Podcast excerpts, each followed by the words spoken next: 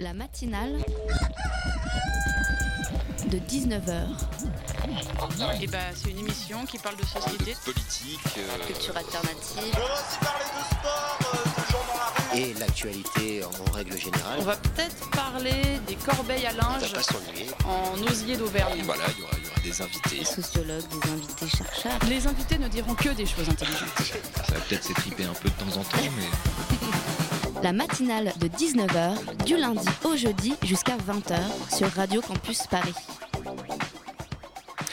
72% D'après un sondage de l'IFOP publié aujourd'hui, 72% des 18-25 ans n'iront pas voter aux élections régionales le dimanche 6 décembre. Depuis quelques jours, je trouvais que les gens étaient plus sympas à Paris, mais en fait non, c'est de l'apathie. 72% des jeunes ne veulent pas aller voter.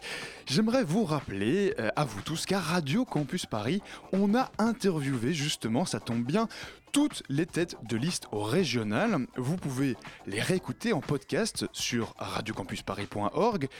Mais 72% des jeunes n'en ont rien à faire. Mais bordel, c'est quoi votre problème hein? Je ne sais pas, moi. euh, Les embouteillages, la qualité de l'air, la culture, ça vous parle?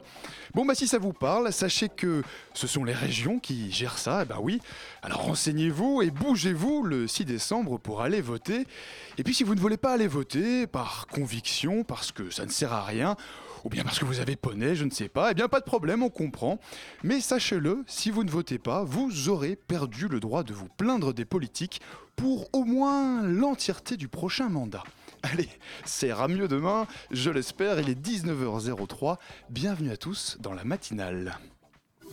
La matinale de 19h, le magazine de Radio Campus Paris. Bon, cela dit, on est quand même très heureux de vous retrouver. Et ce soir, on va tout d'abord parler politique, justement, avec Pierre Laurent. Il est secrétaire national du Parti communiste et tête de liste pour le Front de gauche en Ile-de-France. Sinon, vous trouvez pas qu'il fait un peu froid? Eh bien, ça tombe bien, on va descendre encore plus bas dans les températures. On ira en Antarctique. Enfin, en tout cas, on parlera d'Antarctique et de vulgarisation scientifique avec nos invités. Ils s'appellent Youssef et Elisa. Et ils partiront cet été dans le Grand Nord, seront avec nous pour en parler. Enfin, on, parle- on parlera culture et expo avec Florence, alors restez bien connectés, puisque, comme le dit le générique, les invités ce soir ne diront que des choses intéressantes. Est-ce que tu peux me dire qui est Pierre Laurent? Je n'en ai aucune idée. Je sais pas du tout. Absolument pas. C'est pas un nom qui me dit quoi que ce soit. Pierre Laurent, je vois pas. Je pense qu'il est moins médiatisé ou un truc comme ça, mais on- je connais même pas de nom, je dois dire. C'est qui Euh, secrétaire national du Parti communiste. Pierre Laurent est le candidat du Parti communiste français pour les élections régionales en Ile-de-France et secrétaire général du Parti communiste français. Dans le flux médiatique qu'on a en ce moment, je pense qu'on doit tous être capables d'appeler tous les dignitaires du FN par leur prénom. Mais par contre, euh, le Parti communiste, médiatiquement, il est très peu visible, donc je ne- j'en ai vraiment jamais entendu parler. Le Parti communiste français, ça t'évoque quoi Ça m'évoque Mélenchon. Mélenchon Bah Jean-Luc. L'extrême gauche, enfin gauche, gauche, gauche. Mais après, bon. euh, ça, ça m'évoque les gens qui donnent des tracts devant la fac. Le Parti communiste, ça m'évoque la Russie, mais pas la France. Euh, C'est vieux, dépassé et inutile. Un parti euh, qui mériterait euh, qu'on entende plus souvent ce qu'il dit. Plus trop trop parler d'eux, ils font pas des trop gros chiffres. Après, je sais qu'au niveau local, ils sont assez présents dans, les, dans certaines communes. Ce que ça m'évoque, à part ça, euh, je sais pas, la 6ème République. euh, qui est de bonne volonté mais qui a peut-être pas les solutions pour eux maintenant. J-10 avant le premier tour des élections régionales le 6 décembre prochain. Je le disais en introduction, ce soir nous recevons dans la matinale Pierre Laurent, secrétaire national du Parti communiste français et tête de liste pour le Front de gauche en Ile-de-France. Bonsoir. Bonsoir. Alors à mes côtés également Loïc de la rédaction de Campus Paris. Bonsoir à toi Loïc. Alban. Alors Pierre Laurent, vous avez, petit historique hein, pour commencer rapidement, vous avez commencé votre engagement en tant qu'étudiant, ça tombe bien, euh, puisqu'on est à Campus Paris. Vous avez milité à l'Union des étudiants communistes durant vos études, puis diplôme, diplôme pardon, en poche, vous devenez journaliste pour le journal L'Humanité. Alors d'abord journaliste économique, vous devenez ensuite rédacteur en chef du quotidien en 99, puis directeur de la rédaction en 2000. Vous vous impliquez ensuite On y arrive au Parti communiste. En 2009, vous êtes le principal rédacteur du texte adopté par le congrès du parti. Et en juin 2016, vous succédez à Marie-Georges Buffet comme secrétaire national du Parti communiste. Je précise hein, qu'en 2013, vous êtes réélu avec 100% des voix. un score stalinien, mais il faut dire qu'il n'y avait pas de liste concurrente. Vous cumulez aujourd'hui, pour en arriver au présent, euh, trois casquettes, si j'ose dire. Vous êtes secrétaire national du Parti communiste, je le disais à l'instant. Euh, vous, êtes aussi vous êtes aussi sénateur, hein, sénateur de Paris, et conseiller régional d'Île-de-France. Ce qui fait beaucoup, vous en conviendrez, mais enfin au Parlement régional, d'après euh, France TV Info, vous avez un taux de présence de 100%. Donc euh, félicitations, ça, mériterait d'être noté. Alors Pierre-Laurent, ma première question est assez simple. Vous êtes tête de liste pas pour le Parti communiste, mais pour le Front de gauche. Alors pour ceux qui nous écouteraient, qui ne comprendraient pas cette idée du Front de gauche, c'est quoi exactement? Le Front de gauche a été créé euh, en 2009 euh, pour les premières élections européennes, puis les, élections régionales déjà de 2010. Je conduisais d'ailleurs la liste en Ile-de-France à l'époque. Vous avez été élu. Et donc euh, c'est là que j'ai été élu. C'était mon premier mandat électif d'ailleurs, parce que comme vous l'avez dit, ma vie a été essentiellement avant une vie de, journaliste professionnel et je, je, je n'ai eu un mandat électif qu'à l'occasion des élections régionales de 2010. Le Front de gauche réunit le Parti communiste, le parti de, gauche, qui est une formation qu'a présidé euh, pendant plusieurs années Jean-Luc Mélenchon.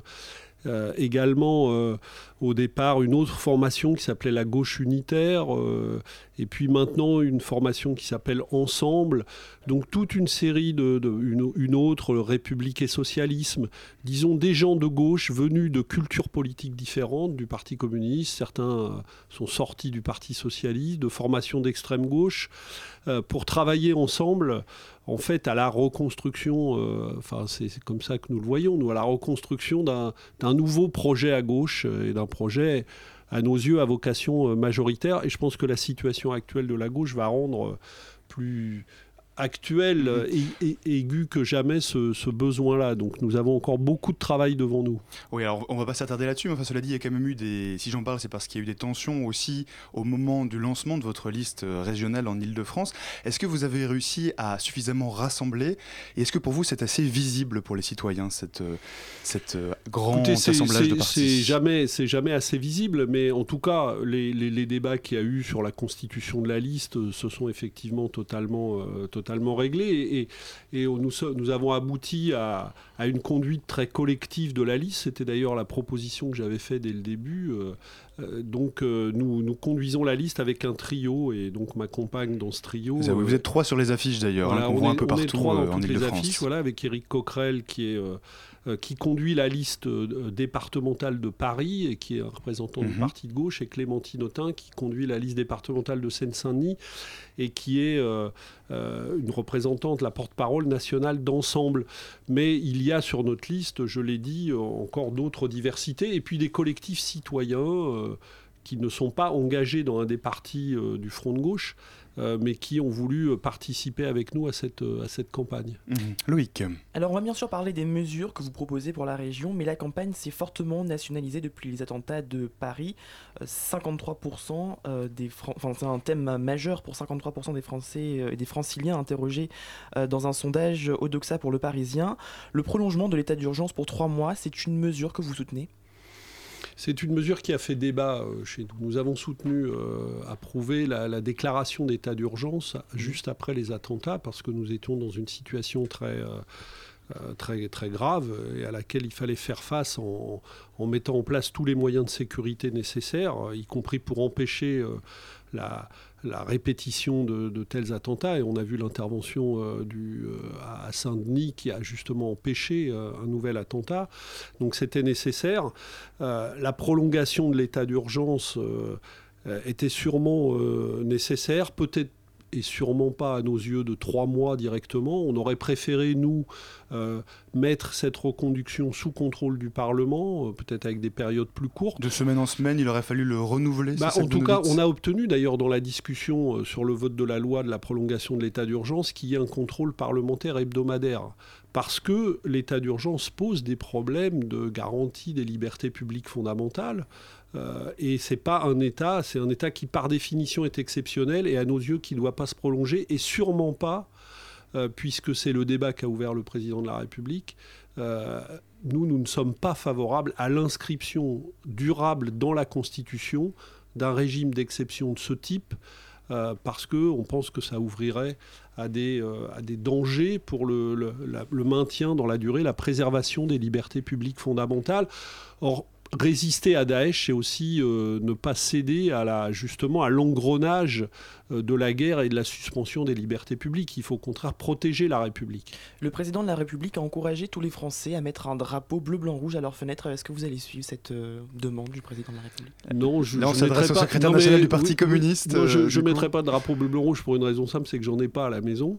Vous n'êtes pas Euh, favorable à ces grands symboles Non, euh, je- je- pas du tout. Vous savez, moi j'ai été, j'ai grandi, euh, j'ai milité depuis longtemps et grandi dans un parti communiste. Et dans les meetings du parti communiste, et j'ai toujours connu ça, y compris quand j'étais enfant, on chante systématiquement deux chansons euh, à la fin qui sont euh, la Marseillaise et l'Internationale.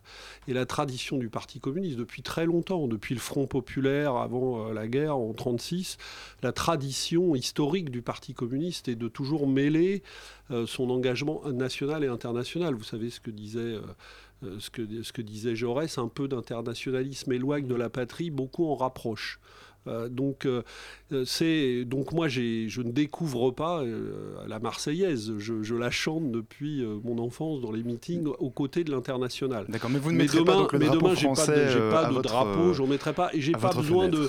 Je ne crois pas que l'affirmation nationale passe par des, des opérations symboliques de, de cette nature. Je pense qu'il y a des choses plus profondes qui doivent nous unir et qui sont les valeurs. D'accord.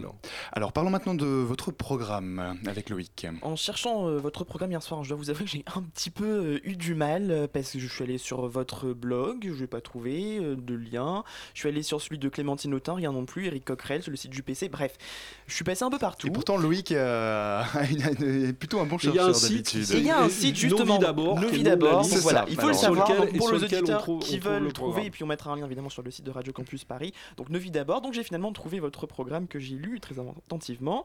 Euh, et on trouve euh, beaucoup de témoignages, d'idées. Euh, L'idée pour vous, c'était de partir du vécu concret des gens, d'où le slogan Novi d'abord Oui, absolument. La région, c'est quelque chose, en vérité, qui paraît très éloigné comme ça, mais qui est très concret, puisque la région s'occupe de, de tous les transports en Ile-de-France. Et les transports, c'est la vie quotidienne en Ile-de-France.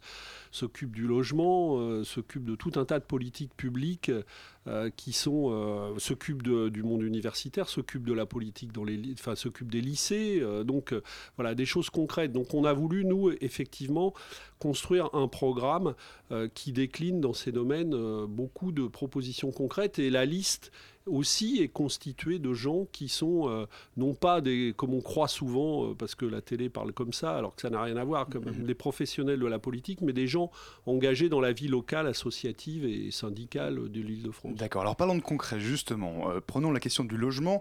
Tous les candidats proposent des mesures pour le logement, mais au jeu des chiffres, c'est vous le gagnant. Vous proposez la construction de 100 000 nouveaux logements par an, dont 50 000 lo- logements sociaux. Alors, la majorité actuelle n'a pas réussi à construire 70 000 logements par an. Euh, vous, vous proposez 100 000, c'est pas un peu démagogique? Non, pas du tout. D'abord, ça correspond à un vrai besoin et c'est le, c'est le Oui, seul moyen Ça, on est a- d'accord, mais Ouais. comment vous faites euh, Mais, concrètement? Mais par exemple, on sait que ce qui empêche euh, la construction de, de- de logements, c'est le manque, le manque de, de terrain disponible. Pourquoi? Parce qu'un très grand nombre de villes en Ile-de-France euh, se protègent du logement social, ne veulent pas en construire sur leur territoire, malgré la loi qui impose de, euh, de, de faire euh, au moins 20 à 25 de logement social sur ton territoire. Beaucoup de maires Il faut- refusent notamment de, de valider les permis de construire concrètement sur le terrain. Donc quoi, vous voulez euh, expliquer à ces maires-là qu'il faut, ces maires Oui, de droite pas seulement, souvent, pas seulement qu'il faut changer expliquer, pas seulement expliquer. Par exemple, nous, nous pensons qu'il faut que la région change l'attribution, euh, ne, ne verse pas les mêmes aides publiques aux villes qui font l'effort de construire les logements nécessaires et celles qui ne le font pas. C'est pas normal que la région aide de la même manière la construction d'une crèche à Maison Lafitte qui refuse de construire le moindre logement social sur son territoire et des villes comme Aubervilliers, comme je sais pas, des, villes du Val-de-Marne. Donc il faut sanctionner ceux qui, ne respectent pas il faut, il faut sanctionner parce qu'il y a une loi, elle n'est pas, elle n'est pas respectée par un certain nombre de villes.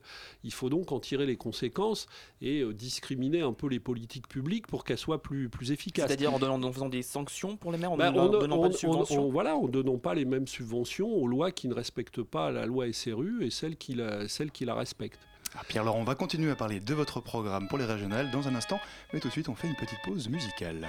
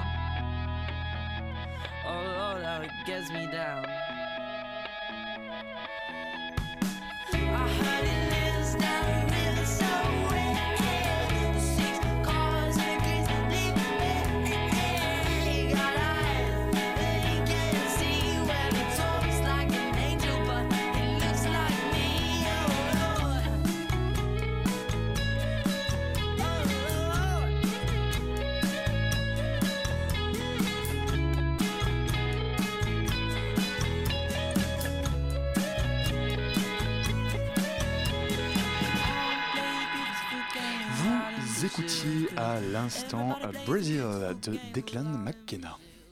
La matinale de 19h du lundi au jeudi jusqu'à 20h sur Radio Campus Paris.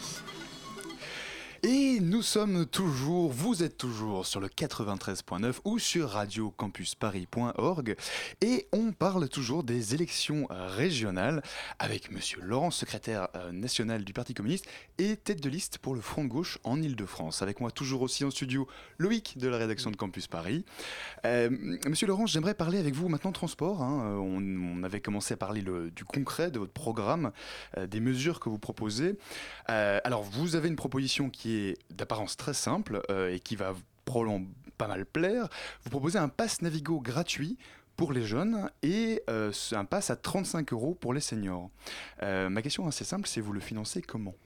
Vous savez, d'abord, petit retour en arrière, on, s'est battu pendant 5 ans pour obtenir un pass Navigo à tarif unique sur l'île de France. Tout le monde nous disait que c'était impossible, que c'était pas finançable, qu'on trouverait jamais l'argent, etc. On a convaincu que ça pouvait être financé par, euh, puisque c'est rentré en vigueur le 1er septembre dernier. Et finalement, le euh, gouvernement régional l'a fait passer. Et, et l'a fait passer, et en faisant voter une loi au Parlement, puisqu'il fallait augmenter, c'est comme ça qu'on l'a financé, le versement transport des entreprises, ce qui fait que ce passe Navigo peut être remboursé pour tous les salariés, donc Pass Navigo à 70 euros, qui, est, euh, qui ne coûte que 35 euros aux salariés, puisque l'entreprise rembourse la moitié. Et euh, aussi, euh, on a étendu cette disposition après beaucoup de débats, mais on l'a finalement étendu au dispositif de la carte imaginaire pour bon, que les jeunes aussi en bénéficient. Mhm. Nous, on pense qu'il faut aller plus progresser. loin que ça oui, il faut aller plus loin. Pourquoi?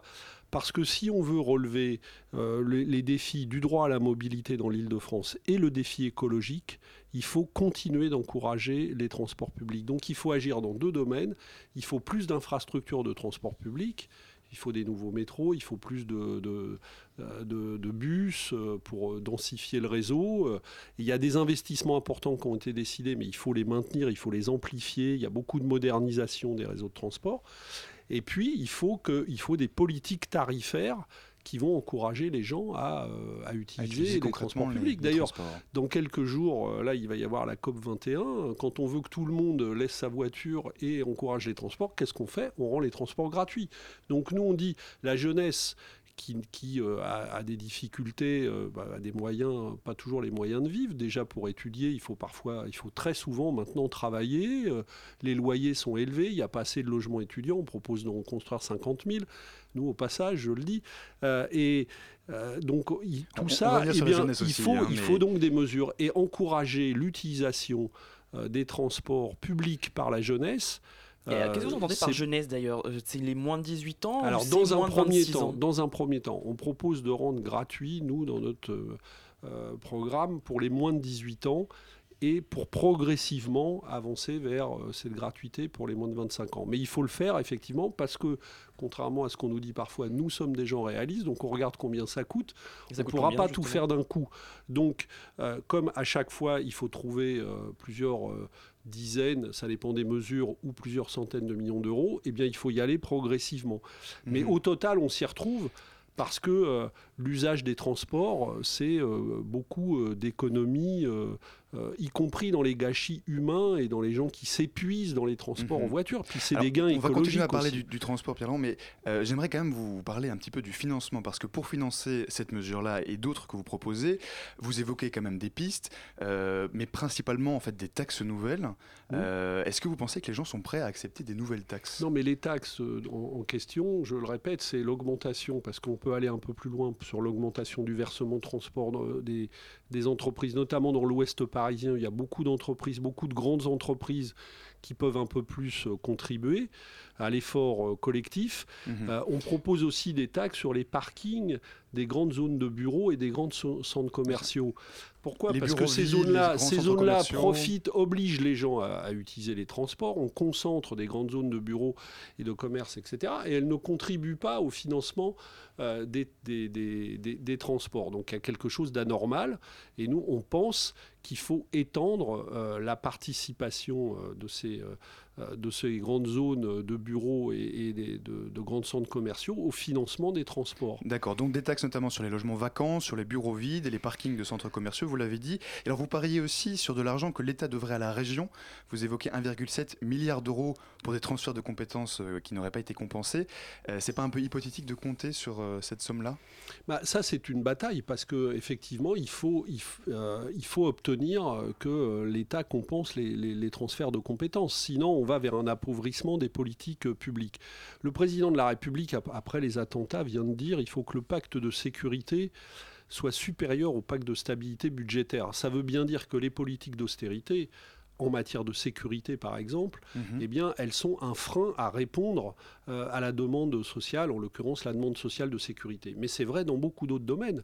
Et aujourd'hui, c'est vrai qu'il faut faire sauter un certain nombre de verrous euh, budgétaires qui... euh, euh, et, il faut aller chercher l'argent, non pas pour faire exploser la dette, comme on, nous, on nous le fait croire, mais il faut aller chercher l'argent autrement et il faut rediriger une partie de la richesse qui existe dans les entreprises vers le bien public. Vous savez qu'en Ile-de-France, le budget de la région Île-de-France, au total, c'est 5 milliards d'euros, mais les richesses créées dans l'Île-de-France, c'est 600 milliards d'euros. Donc moi, comme je dis souvent, si on mobilise 1% de la richesse créée dans la région chaque année, on double le budget de la région Île-de-France. C'est là qu'il est le problème, c'est de ça dont il faut qu'on discute. Donc il y a meilleure 700 fiscalité. milliards d'euros de dépôts Mhm. bancaires dans les banques en Île-de-France. Euh, eh bien, il faut mobiliser une partie de cet argent vers l'action publique nécessaire. Alors la question de la sécurité dans les transports est omniprésente depuis le début de la campagne, mais en lisant votre programme, j'ai pas très bien compris euh, quelles étaient vous vos propositions en matière justement de sécurité, notamment dans les transports? Notre proposition majeure, elle est simple, c'est la présence humaine. Euh, nous, nous pensons que le, gros problème euh, de, sécurité, c'est le manque de- d'effectifs. Euh, nous proposons de créer 10 000 emplois dans les transports en Ile-de-France, pas seulement à cause de- des problèmes de sécurité, il y a aussi des problèmes de maintenance du matériel, y compris pour conduire le matériel. Vous savez qu'il y a des lignes de bus qui sont budgétées par le syndicat des transports en Ile-de-France qui ne fonctionnent pas parce qu'il n'y a pas assez de chauffeurs de bus embauchés par la RATP. Donc au total, on propose de créer 10 000 emplois, mais une partie de ces emplois doivent être des emplois pour la présence humaine dans les gares. Il y a plein de gares en Ile-de-France. À partir de 18h, il n'y a plus un chat. Enfin, il y a des gens qui les, qui les utilisent et qui les traversent, mais il n'y a plus un employé, il n'y a plus personne, les guichets sont fermés, etc. Donc renforcer la présence humaine sur le réseau, c'est la meilleure des sécurités. Et une fois encore, comment que vous financerez ces 10 000 embauches supplémentaires? Bien, avec les mesures dont on a parlé précédemment, vous savez, on a, on a chiffré toutes ces mesures et elles permettent euh, largement de financer euh, les, les différentes mesures qui sont dans le programme. Une mesure originale, vous proposez l'interdiction des images sexistes dans l'espace public, y compris dans le métro. Alors Euh, ça, vous êtes co- le seul. hein, on a... Ouais. de tous ceux qu'on a reçus, vous êtes le seul. Comment est-ce que vous jugez de leur caractère sexiste? Est-ce que vous mettez en place une autorité capable de réguler euh, l'affichage? Oui, ben, il faudrait probablement créer, euh, créer des choses nouvelles de ce point de vue-là. Euh, bon, il y a des... il y a des bureaux de vérification de la publicité, euh, des choses comme ça, que ce qui mais vous qui se c'est quoi, préoccupent en pas, fait? mais se beaucoup, euh, qui se pas- beaucoup de ça. Et si on veut faire reculer, on était euh, il y a quelques jours dans la journée euh, des- des- de la lutte contre les violences faites aux femmes, on sait que faire reculer ces violences, c'est aussi travailler sur euh, les, euh, les, les consciences. Et donc, euh, c'est un travail éducatif qui doit démarrer dès l'école. D'ailleurs, il faut des politiques de lutte contre les stéréotypes euh, sexistes à l'école, et dès l'école maternelle, à l'école primaire. Donc travail d'éducation, mais, dans le métro aussi, aussi dans l'espace public. dans l'espace public. Un peu comme à Grenoble, par exemple, d'avoir moins de publicité dans, dans Moins- la rue. D'abord moins de publicité en général, mais, mais surtout on peut agir sur le contenu de ces publicités. On peut utiliser une partie aussi de l'affichage public pour faire des campagnes d'information contre euh, euh, le, le harcèlement euh, Mm. qui existe euh, et dont témoignent d'ailleurs tout un tas d'associations qui, qui, se battent contre ça. Et alors je reviens à la on question de par comment est-ce que vous femmes- déterminez le caractère euh, discriminant ou sexiste mais on peut le faire avec les associations. Il y a beaucoup d'associations euh, féministes qui travaillent sur ces questions. Euh, on peut mener des campagnes d'information auprès du- du- des usagers des transports pour savoir ce, euh, ce que les femmes en particulier, bon, mais pas seulement, les jeunes d'une manière générale et les hommes aussi jugent justement inacceptable ça. Et il y a beaucoup de choses qui pourraient, euh, qui pourraient ainsi être, être définies. Mais les- puisqu'il y a beaucoup d'affichage, ça peut devenir, le- les transports de- peuvent devenir un lieu d'éducation populaire plutôt que d'être un lieu de, voué à- au culte de la marchandise euh, en toutes circonstances. Mhm. Alors Pierre Laurent, lors des dernières élections régionales, parlons un petit peu de, de prospective et de stratégie politique. Vous avez fait 6%, aujourd'hui les sondages vous donnent 8%. C'est quoi votre objectif aujourd'hui? Vous, vous voulez faire deux chiffres, c'est ça que Oui, bien sûr, il faut, il faut aller, il faut aller au-delà de ça. Pourquoi? Et j'ai envie de dire encore plus après ce qui vient de se passer. Parce que euh, à, euh, à la barbarie, à la terreur, euh, à l'effroi des attentats, il faut opposer au contraire une république fraternelle, solidaire. Donc il faut absolument mettre à la tête de la région pas des gens qui vont prôner euh, la discrimination, inciter au racisme, euh, voilà, entretenir un climat de défiance, euh, mais il faut construire de la solidarité. Ça passe par des politiques publiques. Mais un objectif à deux chiffres donc. Oui, bien sûr, un objectif à deux chiffres, parce qu'il faut que euh, euh, nos, euh, notre poids soit largement, très largement renforcé dans la région si on veut garantir ces politiques publiques de gauche. D'accord, une dernière question, Loïc. Alors en lisant votre programme, j'ai trouvé une phrase Le gouvernement se réclame de gauche mais tourne le dos à ses principes. Est-ce que ça veut dire que vous ne pourrez pas soutenir Claude Barthelone au deuxième tour si vous n'avez pas euh, 10% des voix? Non, ça veut dire que, euh, vous savez, là-dessus, j'ai- été à plusieurs reprises euh, très clair. Moi, je ne veux pas de la droite et, et adossée à l'extrême droite à la tête de la région. Valérie Pécresse était conseillère régionale comme moi. quand j'ai tenté de faire avancer toute une série de mesures sociales, je l'ai toujours eu en face de moi. Donc, euh, j'ai pas envie que la droite prenne les rênes de la région. Donc, il n'y a aucune liste de gauche qui peut gagner toute seule la région. Aucune. Euh, donc, si nous sommes dans la situation de vouloir battre la droite et l'extrême droite, il faudra euh, travailler à la fusion de ces listes. Mais ça ne fera pas disparaître. Il ne s'agit pas de se rallier à une autre liste. Euh, Mhm. euh, il s'agit de une permettre une victoire. euh, Il s'agit, non, il faudra le faire dans le respect du poids euh, qu'auront obtenu chacune des listes. C'est pour ça que je dis que le poids qu'aura la nôtre au premier tour est décisif pour faire justement un second tour dans les meilleures conditions possibles pour ceux qui, comme moi, sont attachés à des politiques publiques qui nécessiteront de faire reculer aussi l'austérité gouvernementale. Eh bien, merci beaucoup, Pierre-Laurent, d'être venu euh, nous parler, d'être venu au micro de Radio Campus Paris.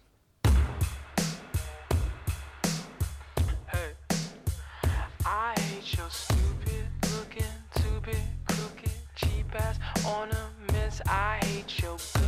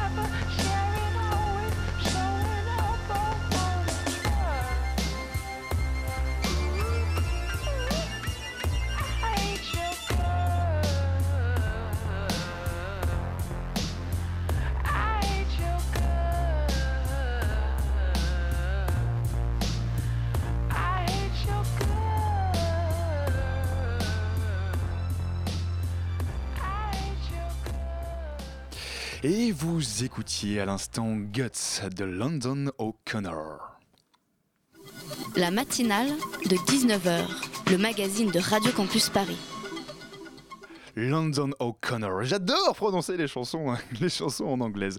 À présent, vous avez, vous allez avoir droit à notre reportage, reportage de la rédaction. Alors cette semaine, on va parler de Florentina. Florentina, elle est anglaise et Christian, Christian, son ami, il est espagnol. Ils sont tous les deux venus à Paris pour étudier grâce au programme Erasmus. Et comme vous vous en doutez, il y a deux semaines, eh bien, leur douce immersion dans la culture française a été quelque peu chamboulée. Alors quel regard porte-t-il sur les attentats du 13 novembre? Jeanne, membre de la rédaction de Campus Paris, leur a posé la question. On écoute tout de suite son reportage. On est dans un, dans un café euh, à côté de la place des Vosges. Donc en tant qu'étranger, euh, qu'est-ce que, comment est-ce que vous avez vécu les, les attentats de- du vendredi euh, 13 dernier Euh, J'étais surpris euh, le, la vitesse de la diffusion des événements.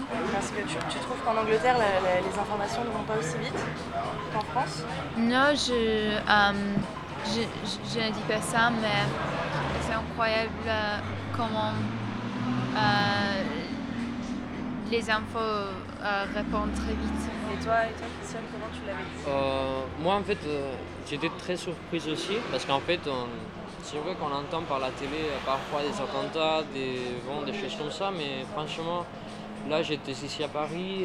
En plus, ce soir-là, je devais euh, même sortir euh, pour euh, le 10e. Justement, le, le, le 10e et le 11e, c'est des quartiers dans lesquels vous avez l'habitude de sortir. Où est-ce que vous sortez euh, généralement avec vos amis? Oui, je, euh, je suis allée près de la République avant. Toi aussi, tu as l'habitude d'aller euh, Moi, plutôt pour euh, Saint-Germain-en-Prés. Nous, on va prendre une bière. Tu veux quoi comme bière? Ah, Heineken. Heineken? Uh-huh. Euh, Moi, je vais prendre une pelle forte. Euh, Après ce qui s'est passé, on a beaucoup dit que voilà, c'était au-delà des, des attaques, c'était quand même tout le modèle et le mode de vie français, typiquement français, de sortir, et qui était, euh, ils attaquaient aussi euh, ce- cette façon de vivre. Mais pour vous, c'est quoi le, le mode de vie typiquement euh, français? Et ils, ils attaquent les jeunes, bien sûr, ils attaquent. oui, ils, ils attaquent les choses que les, les Français aiment. Ils, la, la France est stéréotypée d'être boiveur, Buveur. buveur, voilà. Donc le, le- le fait d'être d'être loin de chez vous, loin de vos familles, loin de votre pays, comment Parce que ça doit être différent, vous ne devez pas le vivre euh, de la même manière que, même. que nous. Puis le fait ouais, d'être d'être loin, comment est-ce que vous l'avez vécu ça? Pour moi, c'était très dur. Parce qu'en fait, oui, oui, bon, c'était très, très dur.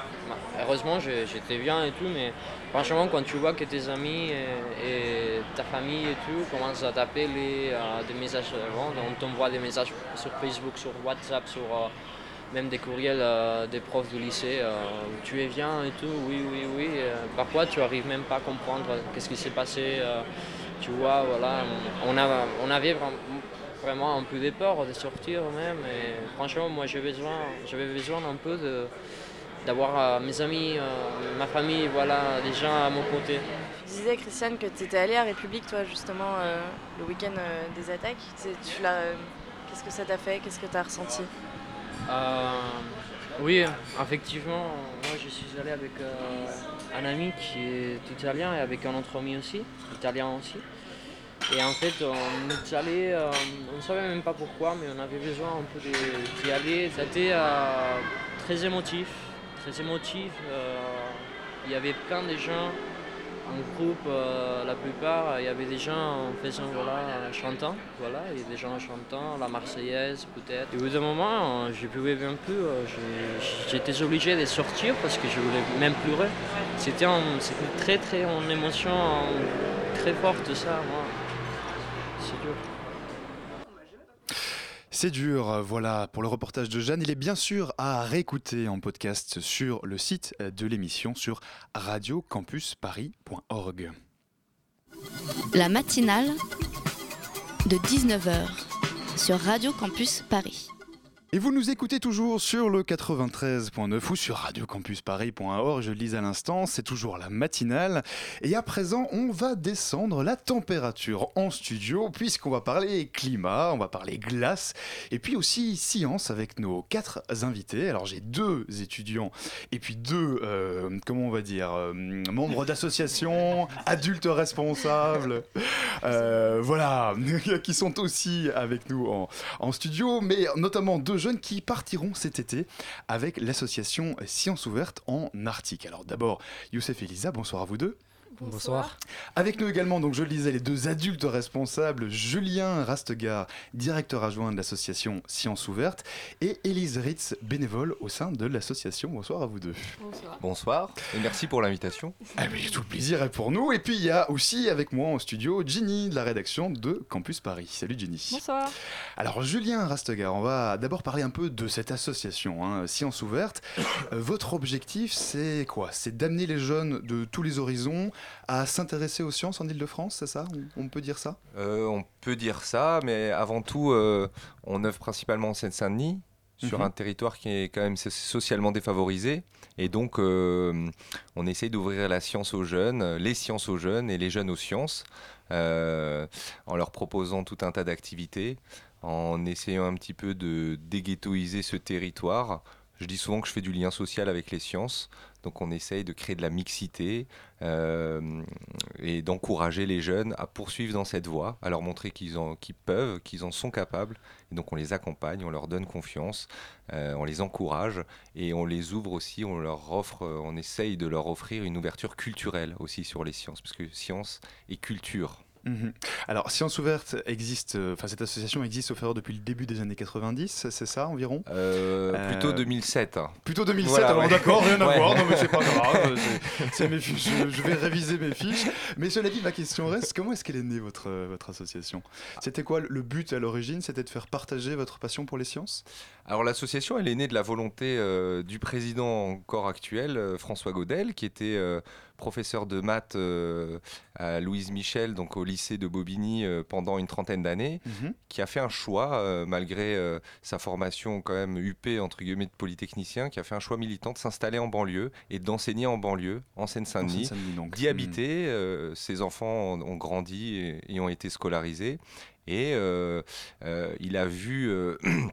les vagues d'immigrants arriver, se, se poursuivre. Il a vu une mixité euh, euh, sociale euh, toujours diminuer sans cesse, euh, à l'école notamment. Mhm. Et donc il a voulu un petit peu justement essayer de combattre ça, euh, ce fléau, et organiser ce genre d'activité-là. Mhm. Alors concrètement, en parlant d'activités, en fait, euh, Science Ouverte, vous organisez quoi, des animations, des événements au sein des écoles, hein, des établissements, c'est ça? Voilà. Alors pour terminer, les événements de 2005 ont un petit peu euh, poussé la chose, hein, puisque là on a fêté les 10 ans Mhm. euh, et on fait que l'association est née en 2007. Alors effectivement, on intervient dans, dans les écoles, on organise euh, du soutien scolaire, du tutorat, euh, des stages scientifiques. Des conférences, on permet aux jeunes de rencontrer des scientifiques, des chercheurs, de visiter des lieux, euh, voilà, plein d'activités comme ça au sens euh, très large. Mhm. Alors vous parlez de, de sentiment d'enfermement pour les jeunes de Saint-Denis. Euh, Élise Ritz, je me tourne, euh, Éli- Élise Ritz, pardon, c'est bien ça. Je, ça. je me tourne vers vous. Comment est-ce qu'il se matérialise euh, ce sentiment? Vous êtes bénévole pour Sciences Ouvertes. Ce sentiment d'enfermement, comment est-ce que vous le constatez euh, au quotidien? Il faut voir déjà dès la primaire, c'est des jeunes qui n'ont pas l'habitude euh, forcément de faire euh, beaucoup de choses. Il n'y a pas forcément énormément de choses qui leur sont proposées. On le voit aussi dès le collège, des jeunes qui doivent faire notamment leur stage de troisième euh, ont pas le réflexe d'aller plus loin que leur quartier ou leurs parents ne se projettent pas dans le plus loin que dans leur quartier. Mhm. C'est difficile de prendre les lignes de transport qui sont assez mal desservies. La Seine-Saint-Denis, ça reste quand même un territoire pas euh, facilement accessible par les mm. transports en commun. Du coup, pour faire un stage euh, à l'Assemblée nationale, ce qui est possible quand on fait un stage de troisième, c'est plus compliqué quand on vient de Drancy que euh, quand on habite à Paris. Déjà, ce sentiment d'enfermement, il, il est Mhm. présent dans ce genre de contexte. Et alors, est-ce qu'au fil du temps, au fil des activités que vous avez organisées, est-ce que vous avez vu une, une évolution dans les, dans les réactions des jeunes, par exemple, que, que vous côtoyez dans, dans- dans les écoles? Alors moi personnellement, je suis pas sur les autres activités euh, de, de sciences ouvertes, mais naturellement, à n'importe quel enfant, on lui propose de découvrir de nouvelles choses, on lui propose euh, de, de participer à n'importe quel projet qui sort un peu du quotidien, qui permet d'apprendre autrement aussi. Ça permet de le revaloriser dans ses apprentissages et de le remotiver aussi. Si je puis me permettre, on, aime bien, on aime bien souvent aller justement, par exemple, au Palais de la Découverte, puisque c'est un lieu de science euh, et d'histoire très important. Euh, et on constate que la plupart des jeunes euh, qu'on touche n'y sont jamais allés. Euh, et donc on les, on les y emmène. Et, et c'est un lieu qu'ils apprécient beaucoup. Et il y en a même, je connais, qui retournent euh, entre coup, amis euh, après avec d'autres potes euh, le week-end, euh, comme ça, euh, par eux-mêmes. Mais c'est un lieu qu'ils ne connaissent pas, alors qu'il est à 10 km. C'est ça, ouais. Donc sentiment de- d'enfermement, quoi. hein. On en revient à ce, que, Voilà. à ce que vous disiez. Ginny Alors euh, justement, les projets, euh, on va en parler. Là, vous êtes euh, sur un énorme projet en ce moment qui s'appelle. Euh, donc l'idée est un peu folle, c'est faire partir quatre lycéens en partenariat avec des universitaires, avec le Muséum na- national, le Muséum d'histoire naturelle. Et, Et euh, vous avez lancé une plateforme notamment de financement. C'est ça. Et alors c'est Youssef et, Elisa, donc du coup, qui, voilà, qui vont partir. Entre autres, ils vont partir, puisque vous êtes quatre à partir, hein, comme le, le, di- le disait Jenny. Alors Youssef et Elisa, on se tourne vers vous. Du coup, euh, c'est toute une préparation, on imagine, un, projet comme ça. Euh, comment est-ce que vous êtes impliqué dans, ce projet-là Parce que j'imagine que vous avez jamais été en Arctique avant. Qu'est-ce qui vous a amené à, vous intéresser à ce projet-là? Bah, tout d'abord, en fait, il a été, euh, tout d'abord, il a été présenté par euh, Jacques Moureau. C'était quand on partait l'année dernière à, à Poitiers, au Futuroscope. Et euh, aussi, euh, on en avait parlé beaucoup dans le car là-bas. C'était juste une idée au début. Après, quand on est revenu euh, de Poitiers vers décembre, ça a commencé à se concrétiser. On a fait des petites réunions, voilà, et on a commencé à préparer le projet. Mhm. Voilà. Et qu'est-ce que vous allez faire une fois sur place? Une fois sur place, bah. Et Elisa peut-être du coup Alors, bah, une fois sur place, on va faire. euh, donc, c'est. En même temps, on va explorer euh, donc, le domaine de l'Arctique, euh, la flore, la faune, mais aussi. euh, c'est. euh, aussi des objectifs sci- scientifiques, comme il y a plusieurs, euh, euh, plusieurs laboratoires de recherche qui nous ont demandé euh, de faire des prélèvements, comme par exemple de prélever euh, des araignées. Bon, ça s'avère euh, assez difficile en Arctique. de, de prélever quoi des, des araignées Des araignées, des araignées pour, euh, la, biodiver- euh, pour la biodiversité. Pardon, parce que du coup, il y a des araignées en Arctique. Alors, je Oui, c'est ça, à- voilà. je- Parce que j'ignore tout de, de la faune de- l'Arctique. mais- apparemment, il il y en a très peu, très petites, donc ça va être assez difficile De les en- trouver. de les trouver. Et donc, euh, par exemple, pendant les vacances d'août Toussaint, on, est, on a testé des pièges et insectes pour voir qu'est-ce qui fonctionnait le mieux. Voilà. D'accord. Et alors, c'est parce que alors, euh, concrètement, euh, aujourd'hui, euh, qu'est-ce qu'on constate au niveau de l'Arctique en fait? Dans, quelle mesure est-ce que l'Arctique est en train de changer de ce que vous avez déjà pu, déjà pu voir, déjà pu étudier bah, déjà, on- a vu par rapport aux populations inuites où il y a de nombreux problèmes et en même temps, le, Le, réchauffement climatique, oui, par le exemple, réchauffement euh, climatique, touche beaucoup le, le... oui, le, réchif- le réchauffement climatique qui oblige certaines populations inuites à émigrer vers d'autres euh, vers euh, d'autres lieux comme euh, le comment expliquer ça? Euh, comme euh, le la, la terre glacée fond, donc ça, ça, fait, ça crée un affaissement des sols et donc ça oblige certaines populations inuites à se déplacer. Mhm. Ginny. Et alors, en fait, là, vous êtes deux sur quatre, mais euh, comment euh, est-ce que vous avez été sélectionné est-ce qu'il n'y a pas toute une équipe derrière vous, mais avec des jaloux dedans? Bah, si, hein, ça, va- un petit peu. Enfin, en fait, au début, on était environ une trentaine. Après, ça a encore descendu, on était environ une vingtaine. Et là, sur la vingtaine, on avait fait euh, quelques petites réunions. Après, pendant les dernières vacances. euh, C'était un peu Hunger Games ou quoi? C'était euh, voilà, c'était les, les seuls les meilleurs qui restent à la fin Non, non, pas Je trop. plaisante, je plaisante. Mais... Non, pas trop, mais c'était un il y avait un- on, on sentait un peu euh, ce sentiment de compétition. Mm, Et euh, en fait, pour être sélectionné, on devait déjà être beaucoup impliqué. Mhm, après, on a eu des euh, lettres de motivation à faire. Et après, ils ont, voilà, ils ont siégé sur ça. Et Mais, mais toute l'équipe, tous ceux qui se sont intéressés au projet sont impliqués euh, dedans, sont impliqués dans ce projet. hein. Oui, oui. Puisque vous faites tout de A jusqu'à Z. Euh, c'est vous qui avez fait la plateforme participative, c'est vous qui avez fait les brochures, etc.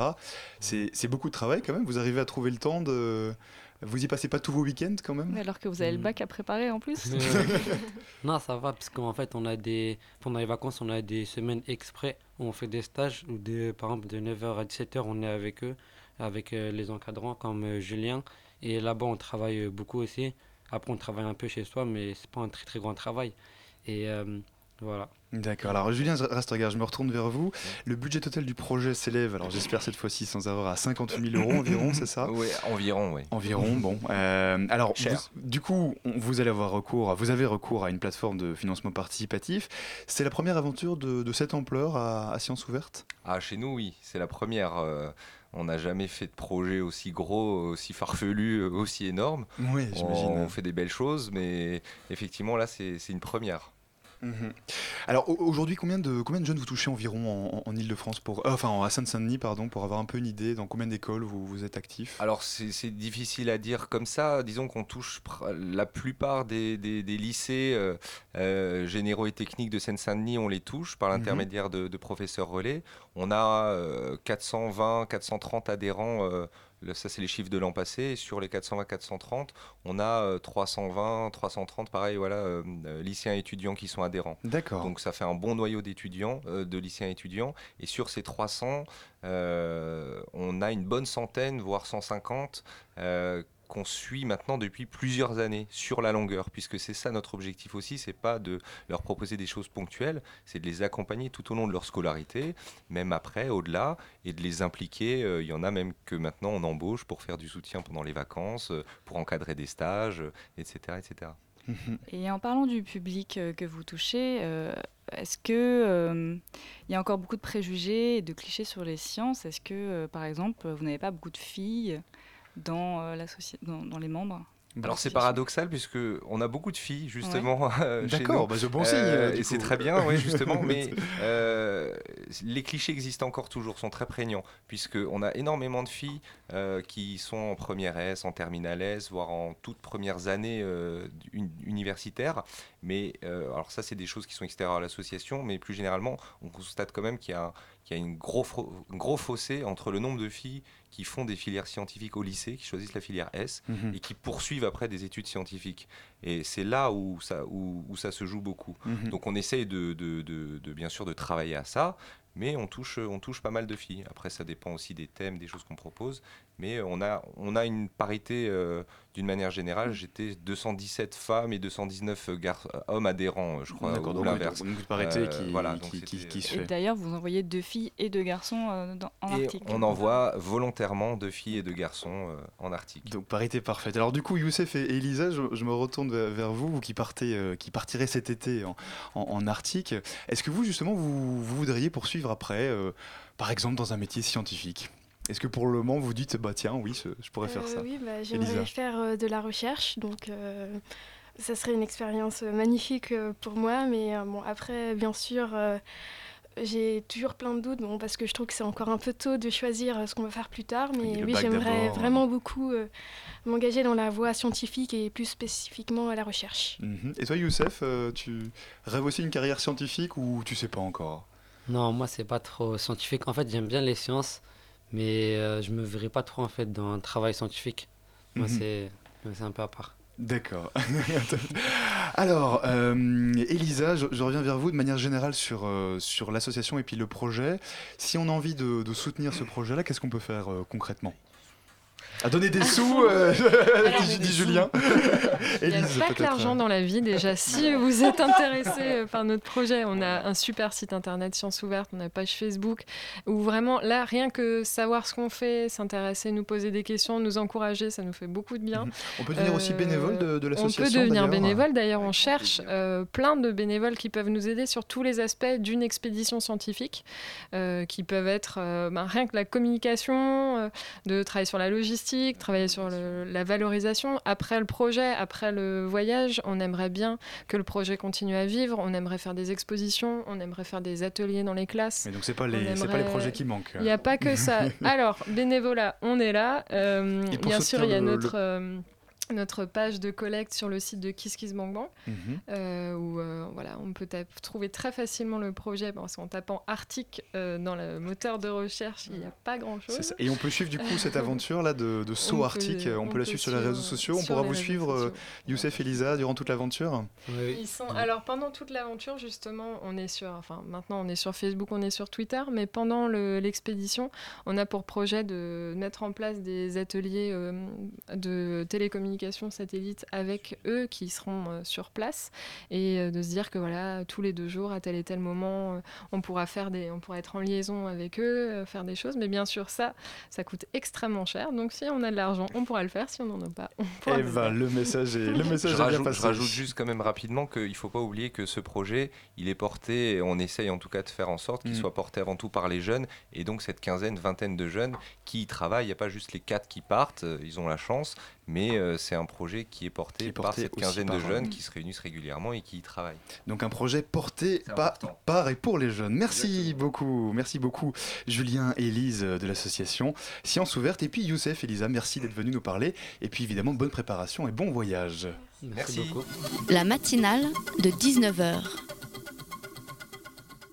Voilà, voilà, vous écoutez toujours la matinale de 19h sur le 93.9 ou sur radiocampusparis.org. On vient de parler de glace, d'environnement. Ça nous rappelle qu'il y a un truc qui approche. hein. Euh, Il y a la COP21, Florence, c'est bien ça? Et la COP21 approche, sauf erreur, et toi, tu y as participé à ta manière le week-end dernier. Alors, qu'est-ce que tu as fait? Euh, Raconte-nous. Alors Alban, le week-end dernier, j'ai traversé un nuage. Oh là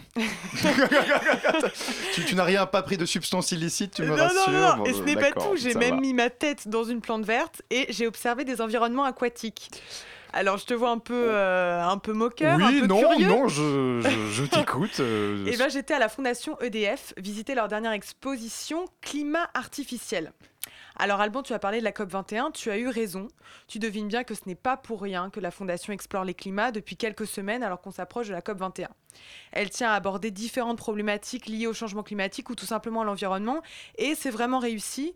Alors il y a trois thèmes qui sont mis en avant pour structurer l'exposition équilibre précaire, l'état du ciel au premier étage ou encore catastrophe ordinaire au sous-sol. Mais il pourrait très bien ne pas être là finalement parce qu'il n'y a aucune thèse, il n'y a aucune dimension politique dans cette exposition. Il n'y a pas vraiment de fil rouge, mais les œuvres sont si intéressantes qu'elles parlent d'elles-mêmes. Et pour une fois, on en a plein les yeux. On est bien loin des grands discours pompeux qui accompagnent parfois certaines œuvres d'art contemporain. Poésie et beauté sont vraiment au rendez-vous. D'accord. Donc on fait le lien entre expo et environnement. Alors est-ce que tu as eu des coups de cœur, Florence? Je sais pas, des œuvres qui t'auraient vraiment marqué? Bah oui, alors si je devais en sélectionner trois, parce que c'est le bon nombre, et puis c'est le nombre qui pourrait rentrer chez mes parents à Lyon, parce que mon appart est un peu petit sur Paris et je suis pauvre. Donc je prendrais Hicham Berada, Julien Charrière et Ange Léchia. D'accord, tu nous expliques ça je- Ouais, alors le premier, Hicham Berada, il commence à être connu depuis euh, quelques années. On a pu voir son travail à Nuit Blanche l'année dernière. Il est un peu partout. Et il travaille essentiellement avec des éléments chimiques, justement, pour les scientifiques, euh, qui laissent réagir entre eux et prendre leur indépendance vis-à-vis de leur créateur. Donc en fait, ça forme des environnements aquatiques. C'est des bocaux phosphorescents plats qui ressemblent à des aquariums et dans lesquels flottent des liquides à mi-chemin entre 20 D'accord. milieux sous les mers et les dents de la mer. Ok, oui, ça, ça donne l'ambiance. Ouais. le Alors, deuxième, du coup Ouais, le deuxième, Angéléchia, on le présente plus. hein, il fait essentiellement des vidéos toujours très soignées esthétiquement. Alors, la mer, c'est le nom de la vidéo, est au centre de l'exposition et présente le flux et le reflux des vagues sur le sable, tout ça cadré verticalement. Alors, c'est vraiment très beau, mais plus difficile à installer dans son salon, je le conçois. Effectivement. le troisième, c'est Ouais. Julien Charrière, c'est ça? Exactement. Alors Julien Charrière, en fait, son œuvre est composée deux éléments. Il y a une photo et une vidéo, et en fait, on s'aperçoit rapidement en observant la vidéo que l'artiste est en train de présenter, de, de faire en fait un travail. Il est sur un tas de terre, il éparpille du blanc, de la vapeur, et bim, une montagne enneigée est née. D'accord, c'est un peu conceptuel, quoi. Non, euh, en fait, on comprend vite parce qu'à côté, Ah il y a une photographie. D'accord. D'accord? Où on voit une vraie montagne. Et en fait, c'est le tas de terre sur lequel a travaillé l'artiste qui, vu de près, re- ressemble à une montagne enneigée, en fait. Pas mal. Bon, alors, il y a un truc que j'ai pas compris, c'est euh, le rapport avec ta tête dans une plante verte. tu disais au tout début que tu as mis ta tête dedans, c'est quoi le rapport Oui, en fait, j'ai oublié d'évoquer les jardins flottants. C'est l'œuvre de Von Bell au premier étage, euh, dans lequel euh, le visiteur est invité à mettre sa tête. En fait, c'est des gros bocaux transparents et on peut, en se baissant, mettre sa tête à l'intérieur et se retrouver au milieu d'une mini végétation.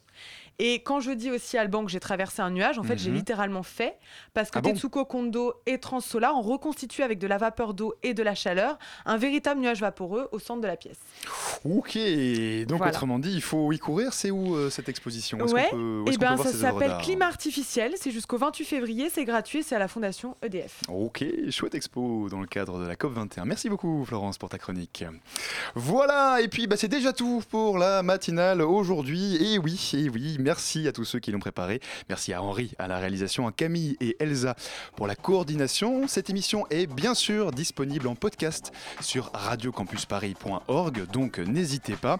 Et puis à partir de lundi, eh bien ce sera une émission un petit peu spéciale, ce sera plus la matinale, puisque ce sera l'émission Good Cop Bad Cop. Durant toute la COP 21, on vous fera vivre au quotidien ce qui se passera dans ce sommet euh, du climat. Donc bien évidemment, restez connectés sur le 93.9 sur Radio Campus Paris pour avoir toutes les infos. Allez, vive la radio et à très vite. Je vous embrasse. Bonne soirée.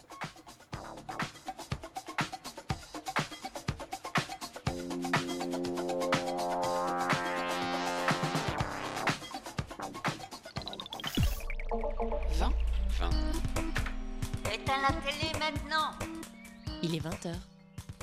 Radio Campus Paris.